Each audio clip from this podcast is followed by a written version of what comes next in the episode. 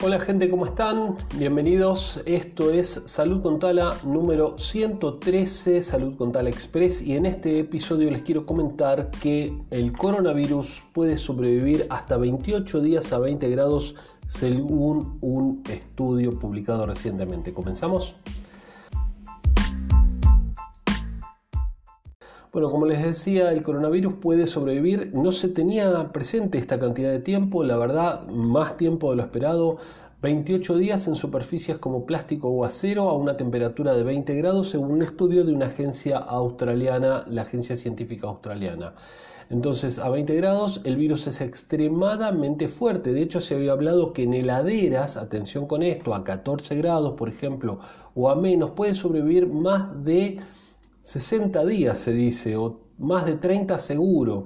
Eh, entonces es importante porque en superficies lisas como vidrios de celulares, de teléfonos celulares, puede sobrevivir hasta 28 días de acuerdo a la temperatura. A más temperatura, menos resistencia.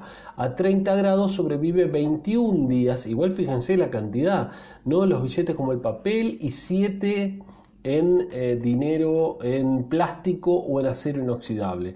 A 40 grados, bueno, ya 48 horas en plástico, un día en vidrio, en acero y billetes, menos de 16 horas en prendas de algodón, pero estamos hablando de 40 grados, ¿sí? Además hay otros factores como por ejemplo eh, si sale acompañado de gotas de saliva, por ejemplo si mm, tiene proteínas o grasas o fluidos humanos alrededor del virus, esto puede afectar significativamente la duración del virus viable. Recuerden que el virus no está vivo, ¿eh? el virus no está ni vivo ni muerto, está en un estado latente esperando para eh, entrar dentro de una célula, como un parásito ¿sí? que sobrevive a expensas de un huésped.